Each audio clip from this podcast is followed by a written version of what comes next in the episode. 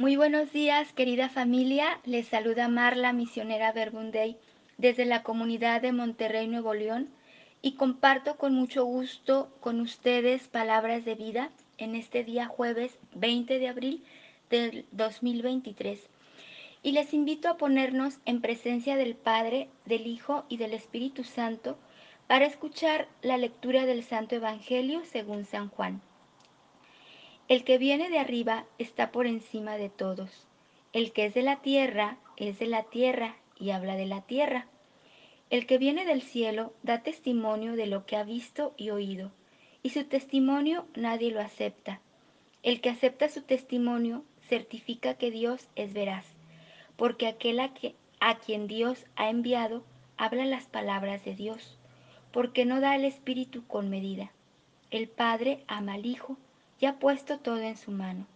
El que cree en el Hijo tiene vida eterna. El que se resiste al Hijo no verá la vida, sino que la ira de Dios permanece sobre él. Palabra del Señor. Gloria a ti, Señor Jesús. Te queremos dar muchas gracias, Jesús resucitado, por este nuevo día, por esta experiencia que nos quieres regalar de encontrarnos con tu presencia viva y resucitada en medio de nuestra vida, nuestra familia, nuestro trabajo y en todas las situaciones que vivimos en el día a día. Pues seguimos en este tiempo de experimentar la resurrección en nuestra vida, de descubrir cómo Jesús resucitado se hace presente en nuestras realidades, en lo cotidiano de cada día y nos da una luz nueva para aprender a vivir la vida con un nuevo sentido y un nuevo horizonte. Y por eso me encanta orar el Evangelio de hoy, Juan 3 del 31 al 36, y ver cómo el evangelista Juan describe a Jesús resucitado. Va diciendo, el resucitado es el que viene de arriba y está por encima de todos. El resucitado es el que viene del cielo y da testimonio de lo que ha visto y oído. El resucitado es el que habla palabra de Dios. El resucitado es el que no da el Espíritu con medida, al contrario, es el que da el Espíritu sin reserva. El resucitado es el Hijo amado del Padre. Jesús resucitado es en quien el Padre tiene su confianza plena. El resucitado es el que tiene la vida eterna y el que se resiste a él no verá la vida. ¿Por qué el evangelista Juan hace una descripción tan detallada en tan solo cinco versículos de quién es Jesús?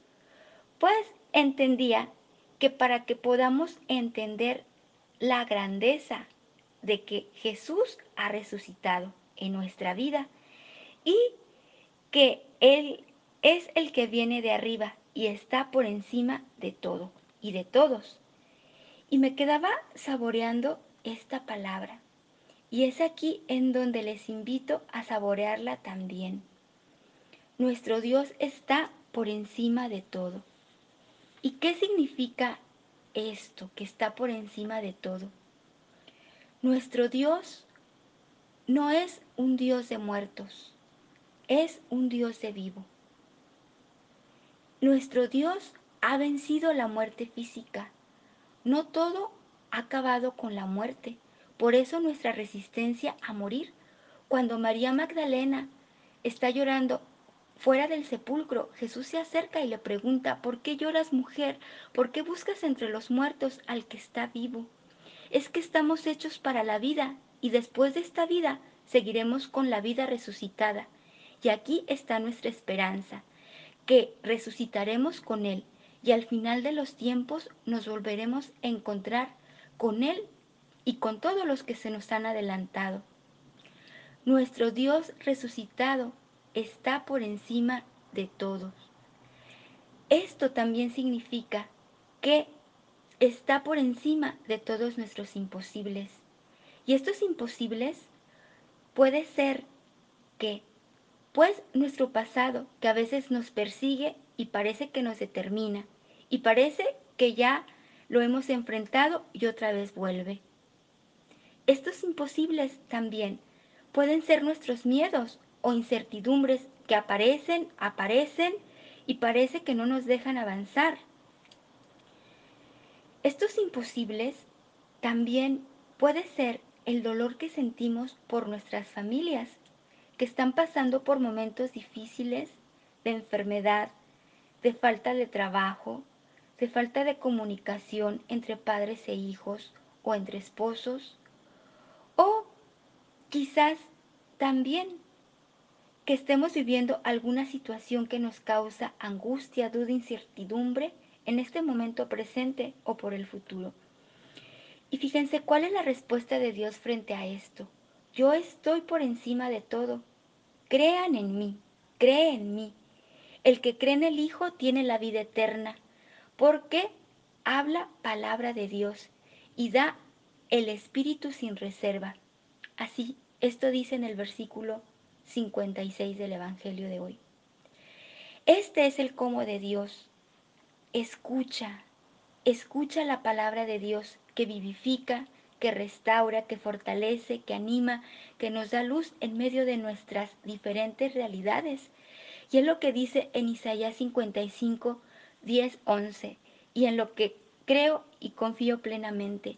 Dice, como desciende la lluvia y la nieve del cielo y no vuelve allá, sino que empapa la tierra, la fecunda y la hace germinar para que dé simiente al sembrador y pan para comer, así será mi palabra, la que sale de mi boca.